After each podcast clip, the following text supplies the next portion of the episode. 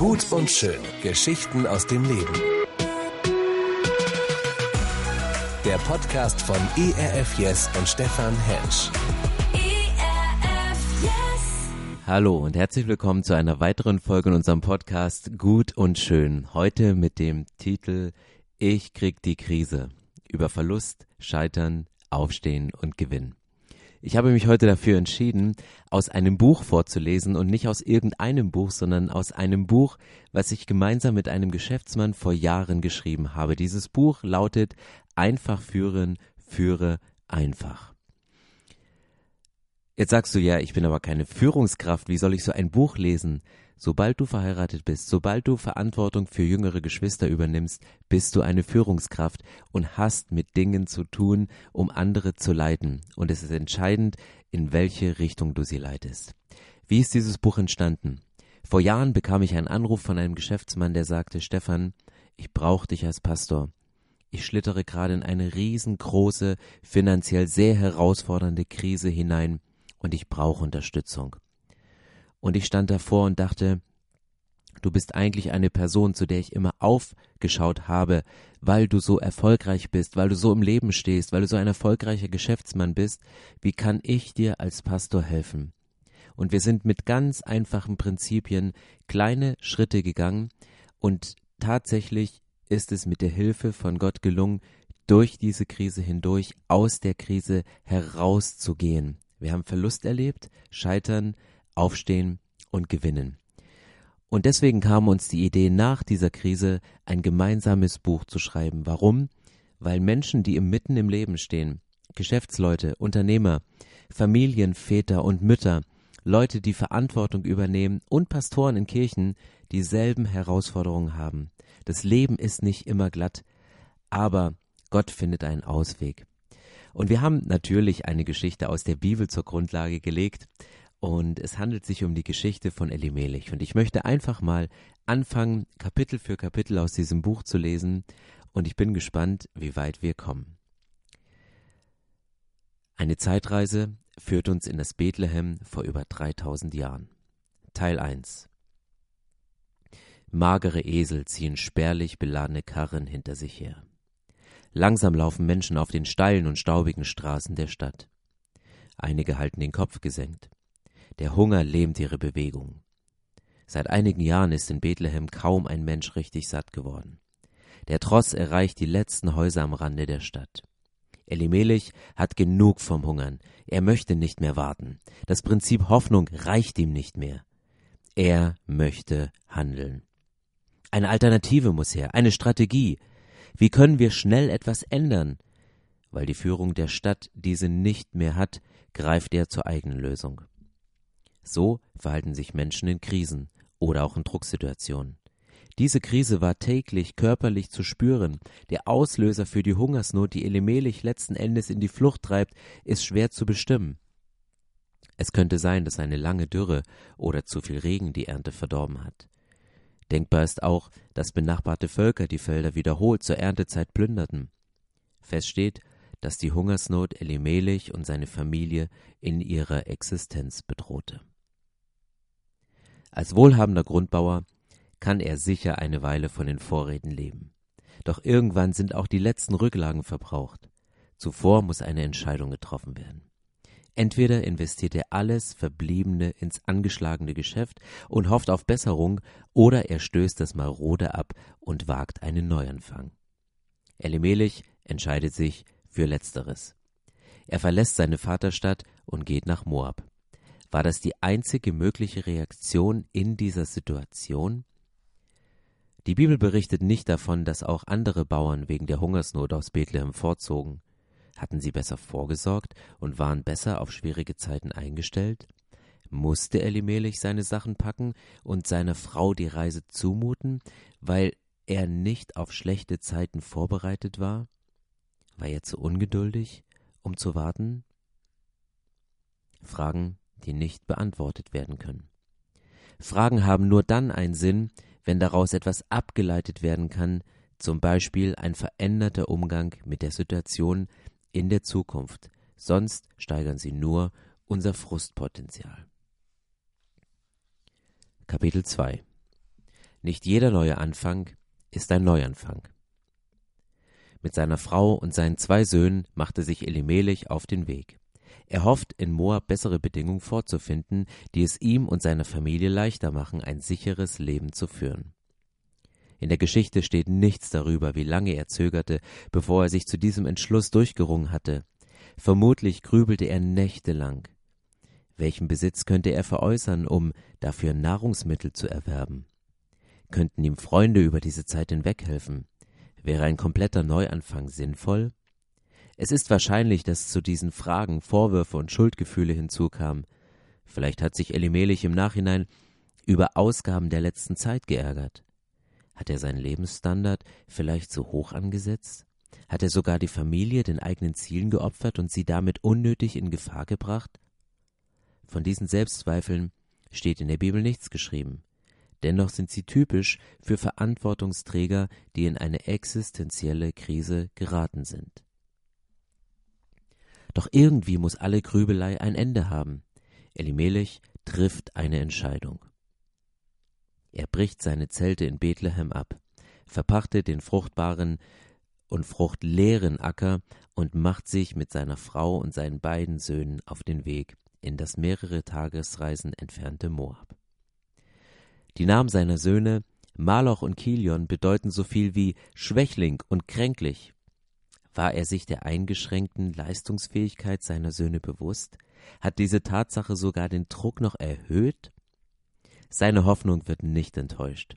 Bei den Moabitern ist von einer Hungersnot nichts zu merken.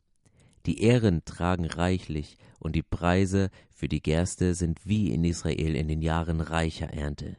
Elimelech hofft, an alte Erfolge anknüpfen zu können. In den vergangenen Jahren hat er einige Erfahrungen gesammelt. Jetzt benötigt er nur noch ein Stück Land, damit sein Wissen neue Früchte tragen kann. Alles scheint noch einmal gut gegangen zu sein. Für seine beiden Söhne findet er sogar zwei Frauen. Dies ist ein Beleg dafür, dass er schnell wieder auf die Füße gekommen ist. Der Erfolg gibt ihm Recht und bestätigt ihn in seinem Mut zum Risiko. Doch Elimelech verkennt die Situation. Den von den Vätern geerbten Boden zu veräußern, um anderswo neues Land zu erwerben, mag ein emotional schwieriger Schritt gewesen sein. Deutlich schwerwiegender ist jedoch die Tatsache, dass Elimelech sich und seine Familie damit aus dem angestammten sozial-religiösen Umfeld herauslöste. Die damalige Gesellschaft baute weit stärker auf die Solidarität innerhalb der Großfamilie, als wir das aus westlichen Kulturen kennen. Auch wenn die Hungersnot in Bethlehem so groß war, dass selbst die Reichsten durch ihr Teilen nicht den Hunger aller stillen konnten, war die gegenseitige Hilfe doch ein fester Grundsatz. Je länger Elimelech grübelte und abwartete, umso mehr spitzte sich die Situation zu. Der Vorrat nahm ab, Besserung war nicht in Sicht, der Wunsch nach einer Lösung wurde immer dringlicher. Als Familienoberhaupt wurde von ihm erwartet, dass er eine Lösung zu finden habe. Letztlich entschied er sich für die Flucht, die er als Neuanfang tarnte. Kapitel 3 Alles hat seinen Preis, auch die Flucht nach vorn. Elimelech zumindest ergeht es so. Er gibt zwei Dinge auf, die die Grundpfeiler seiner Existenzsicherung waren. Das Ackerland, das zum gegenwärtigen Zeitpunkt nicht den gewünschten Ertrag erbringt, die Familie zuvor aber jahrelang ernährt hat, und den sozial-religiösen Kontext, der ihm bisher seinen Wohlstand sicherte und auch für seine Frau und seine Söhne ein schützender Rahmen war. Beides sind wichtige Grundlagen für die zukünftigen Erfolge. Elimelech gibt sie dennoch auf. Ob er die damit verbundenen Gefahren nicht gesehen hat? Für einen Leiter, der sich in einer Krise befindet, ist es von enormer Bedeutung, vor einer Entscheidung Rat zu suchen. Nichts ist schlimmer, als kurzsichtig überhastete Schlüsse zu ziehen. In einer ausgewachsenen Krise ist es kaum möglich, objektive und ausgewogene Entscheidungen alleine zu treffen. Doch auch nicht jeder Rat bringt eine gute Lösung näher. Auch Berater können schlechten Einfluss haben. Sie neigen oft zum Abbau dessen, was bisher für den einstigen Erfolg existenziell war. Das Personal. Innovative Entwickler beispielsweise, von deren Ideen das Unternehmen lange Zeit profitierte, werden vom, zum Kostenfaktor herabgewürdigt. Produkte, mit denen die Märkte erobert und Kundenvorteile herausgearbeitet wurden, werden auf einmal in den Augen von Beratern als unprofitabel eingeschätzt.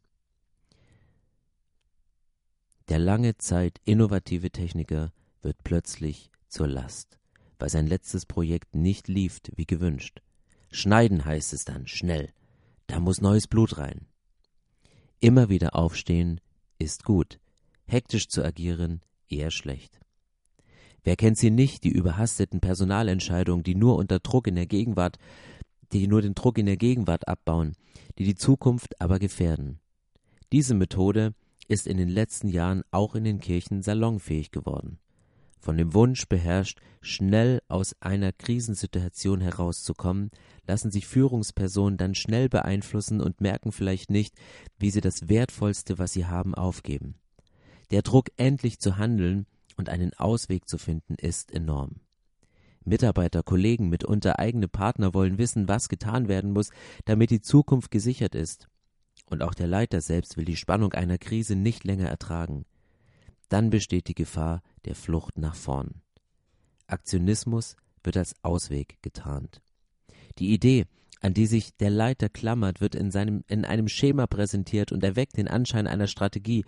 Wenn aber purer Aktionismus die Lösung bringen soll, wird der scheinbare Ausweg schnell zum Irrweg, an dessen Ende die nächste Niederlage steht.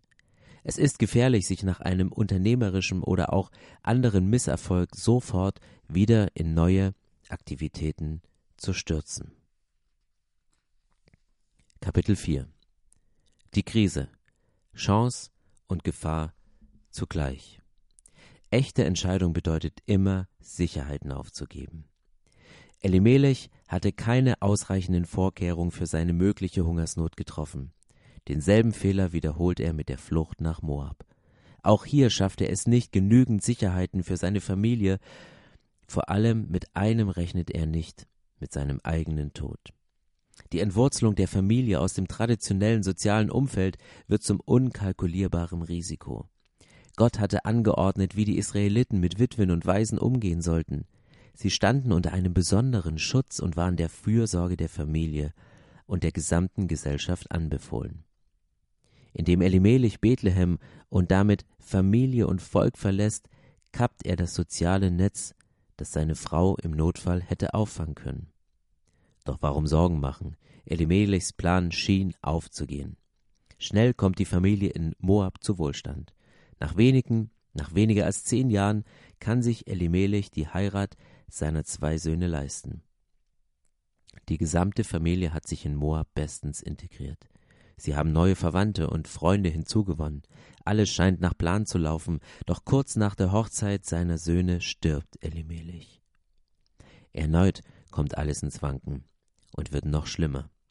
Nicht nur der Hausherr stirbt, auch die beiden Söhne sind binnen kurzer Zeit tot. Noomi, die Frau Elimelechs, und die Schwiegertöchter Ruth und Orpa sind nun auf sich gestellt.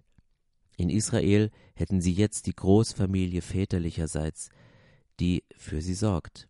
In Moab sind sie ganz allein. Noomi bleibt mit ihren zwei Schwiegertöchtern allein in einem fremden Land, in dem es keine organisierte Versorgung für Witwen gibt. Sie ist auf die Großzügigkeit anderer Menschen angewiesen.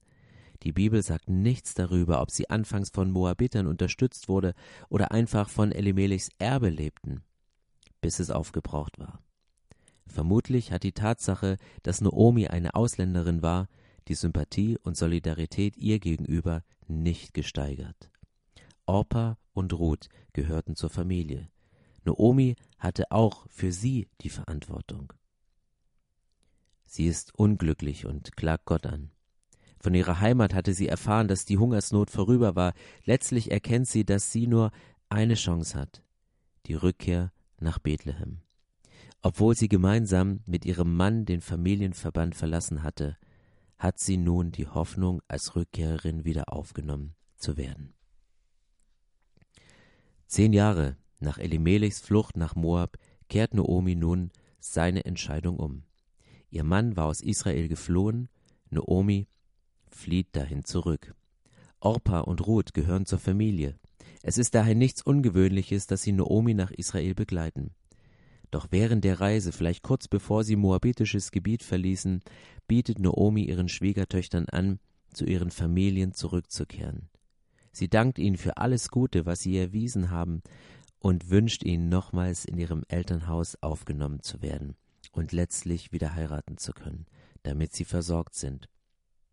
Noomi weiß, wie es ist, als Fremde und Witwe zugleich von den eigenen Verwandten abgeschnitten zu sein. Sie kennt den Schmerz der Einsamkeit und will ihn ihren Schwiegertöchtern ersparen. Orpa nimmt dieses Angebot an. Ruth hingegen ist entschlossen, bei Noomi zu bleiben. Sie hat eine tiefe Beziehung zu ihrer Schwiegermutter. Es kommt für sie nicht in Frage, ihre Schwiegermutter zu verlassen. Wo du hingehen willst, will auch ich hingehen, sagt sie.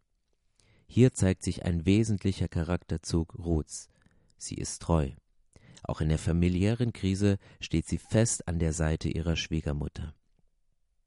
Sie sucht nicht ihren eigenen Vorteil, sie fragt nicht, was in dieser Situation für sie die einfachste Lösung wäre. Für Ruth ist die familiäre Pflicht das entscheidendste Argument, bei Noomi zu bleiben. Tatsächlich machen sich am Ende beide Frauen auf nach Bethlehem, zurück in das Brothaus. Soweit die ersten vier Kapitel aus diesem Buch. Einfach führen, führe einfach ein Buch über Verlust, Scheitern, Aufstehen und Gewinnen. Und ich weiß nicht, wie es euch gegangen ist, als ihr diese Zeilen, diese Geschichte gehört habt von Elimelech, der Entscheidung getroffen hat, mehr aus Aktionismus als aus einer Überlegung heraus. Vielleicht hat sich der ein oder andere wiedererkannt und sagte, ich habe ähnliche Entscheidungen getroffen. Ich bin auf Wege gegangen, die nicht die besten waren, und es hat nicht nur mir geschadet, sondern Menschen um mich herum. Noomi hat diesen Fehler von Elimelech wieder gut gemacht, indem sie eine Entscheidung rückgängig gemacht hat, indem sie wieder zurückgegangen ist. Es gibt einen Satz, den ich immer wieder präge, der bedeutet, belächle niemanden, der einen Schritt zurückgeht, er könnte Anlauf nehmen. Ich glaube, dass es jederzeit möglich ist, einen Neuanfang zu machen, dass es jederzeit möglich ist, umzukehren, um wieder in alte Fußstapfen, in eine bewährte und beständige Situation hineinzugehen. Manchmal ist es gut, aufzustehen und ein Risiko einzugehen, aber wenn unsere Welt um uns herum krisenhafte Züge aufweist, wir merken, dass wir persönlich in Krisen hineinschlittern, warum dann nicht Stopp zu machen und auf die Werte, die uns wichtig sind, wieder zurückzugreifen. Auf Familie, auf die Versorgung, auf eine stabile Gemeinde, auf ein Zuhause, wo man zurückkommen kann. Für mich war dieser Prozess damals mit meinem Freund dieses Buch zu schreiben sehr, sehr wichtig, weil ich zum einen erkannt habe, welche Kraft das Wort Gottes hat und welche Kraft Treue zu Werten, die von Menschen gelebt wird, hat. Der Mann, den ich damals begleitet habe, hat gesagt, ich handle an vielen Stellen genau anders, als mir der Insolvenzverwalter sagt. Warum hat er anders gehandelt? Nicht, weil er trotzig und bockig ist, sondern weil er gesagt hat, ich habe eine Vision. Und meine Vision ist es, wieder zurück ins Leben zu kommen. Meine Vision ist es, wieder zurück auf den Markt zu kommen. Und deswegen tue ich Dinge, um meine Zukunft vorzubereiten, dass wenn ich wieder zurück bin, dass mich meine Lieferanten und Kunden auch wieder als Geschäftspartner ernst nehmen und nicht als jemand, der sie in letzter Sekunde noch ausgenutzt hat. Und das war die eine Erfahrung. Menschen, die ihr Leben auf Grundlagen von Werten aufbauen, führen ein stabiles Leben. Das andere, was mich fasziniert hat, war die Kraft des Wortes Gottes und der Bibel. Ich erinnere mich an einen Abend, als wir sie in ihrer Wohnung besucht haben und die Krise eigentlich ihren Siedepunkt erreicht hatte und mir nichts anderes einfiel als Psalm 23 zu lesen und ihn nicht einfach nur vorzulesen, sondern ihn gemeinsam durchzubeten.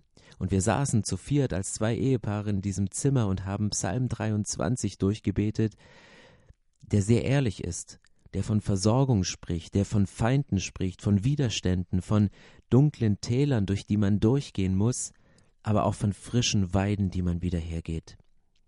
Und wir haben dieses Gebet durchgebetet, und zwei Jahre später sagte mir mein Freund, dass dieser Abend, dass dieses Gebet dass der durchgebetete Psalm der Wendepunkt in der gesamten Geschichte der Krise war.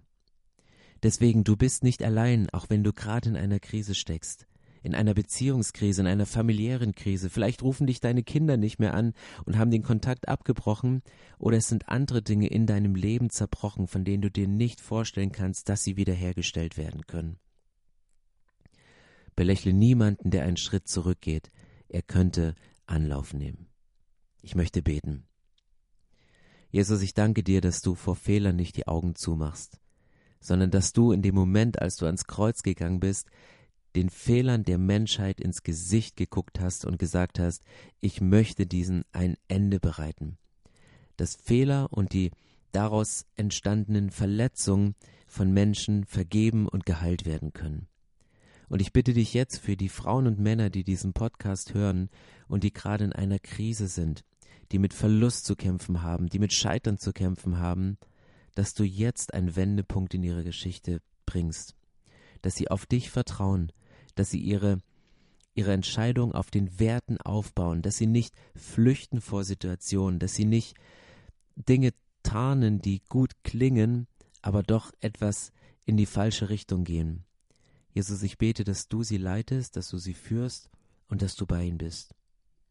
Und ich bete, dass sie das nicht aus eigener Kraft machen, sondern dass sie es aus der Kraft der Verbindung zu dir und aus der Beziehung aus dir heraus leben können. Jesus, ich danke dir, dass du da bist und ich danke dir, dass du unser Leben in deiner Hand hältst. Amen. Gut und schön. Geschichten aus dem Leben.